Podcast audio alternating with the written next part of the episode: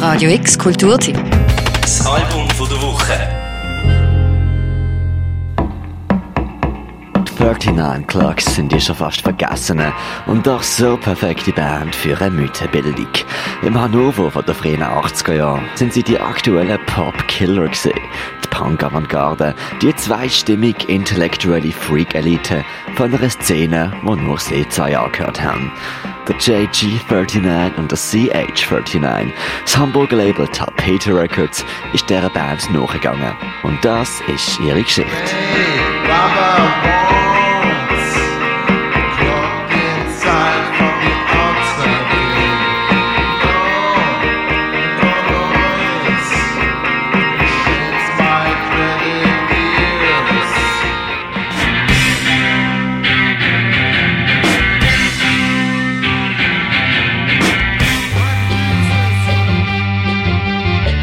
Es ist der Sound von Andersdenkenden, Loners, Freaks, auf der Suche nach einem Style, der nichts zu tun hat mit dem alltäglichen Wahnsinn. Das heißt für die zwei Kollegen JG39 und CH39 schwarz. Sich schwarz anlegen, stundenlang monoton auf eine Gitarre einhauen und hinter der Sonnenbrille die Welt vergessen.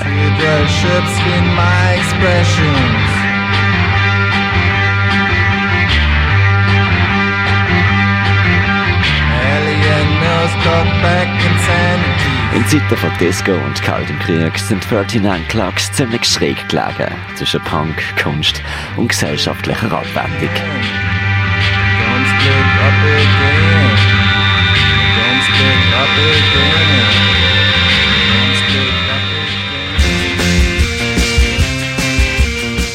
Wenn die kaputte Band tatsächlich mal einen Gig bekommen hat, so haben sie an skurrilen Ort gespielt. Draussen im Regen, in einer versumpften Unterführung, an Flughäfen und Galerien. Immer vor wenig Leuten, aber das konsequent. Und oftmals auf LSD.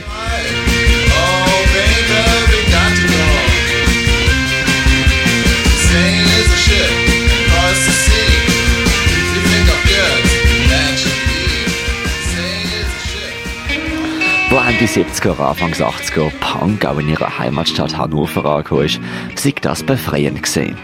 Nach etlichen Musikern, die auch nicht Stand gebracht haben musikalisch, haben endlich halt 39 Clocks einen Platz am Spotlight bekommen. Und sie sind dafür gehasst worden. Richtig verdutzt sind die normalo Punks gesehen, wo die 39 Clocks anstatt mit Gitarre mit Staubsauger und Kettensäge auf die Bühne getreten sind. Einfach aus dem Grund, weil sie sich scheint die neu geschriebenen schnellen Punk-Songs ab all den Drogen nicht mehr merken können.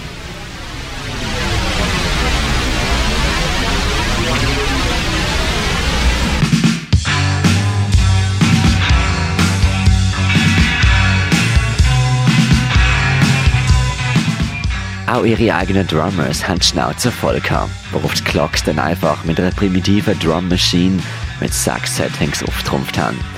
Ab dann haben sie einen Sound gehabt, der anders war. Noch mehr anders war. Und dieser merkwürdige Sound ist dann auch verewigt worden. Auf ihrer Debütplatte 1981, Pain It Dark.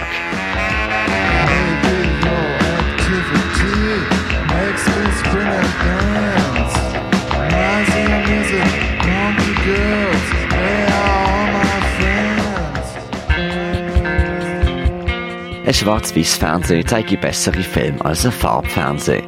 29 Clocks sind Black and White Psychedelika gesehen. Primitiv, kreativ. Denkt euch Velvet Underground, Freeney Suicide, schräg, rough und ehrlich.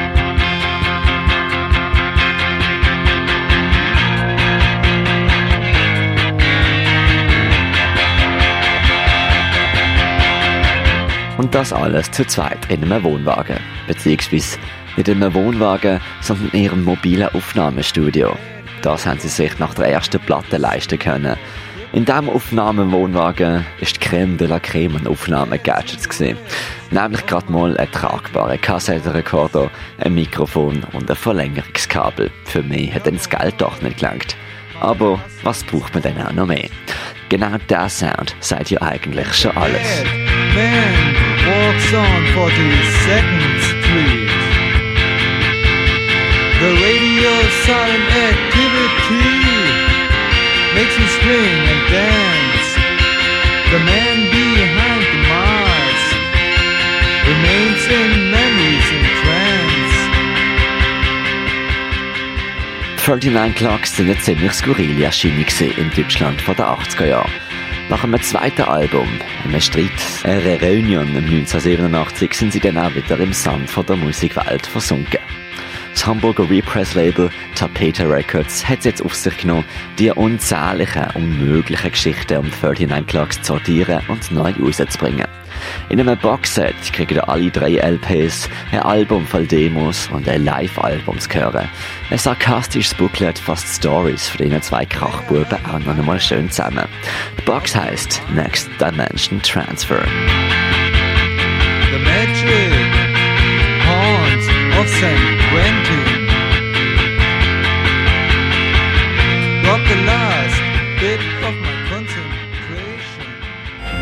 Radio X Kulturtipps. Album von der Woche. Jeden Tag mehr. Kontrast.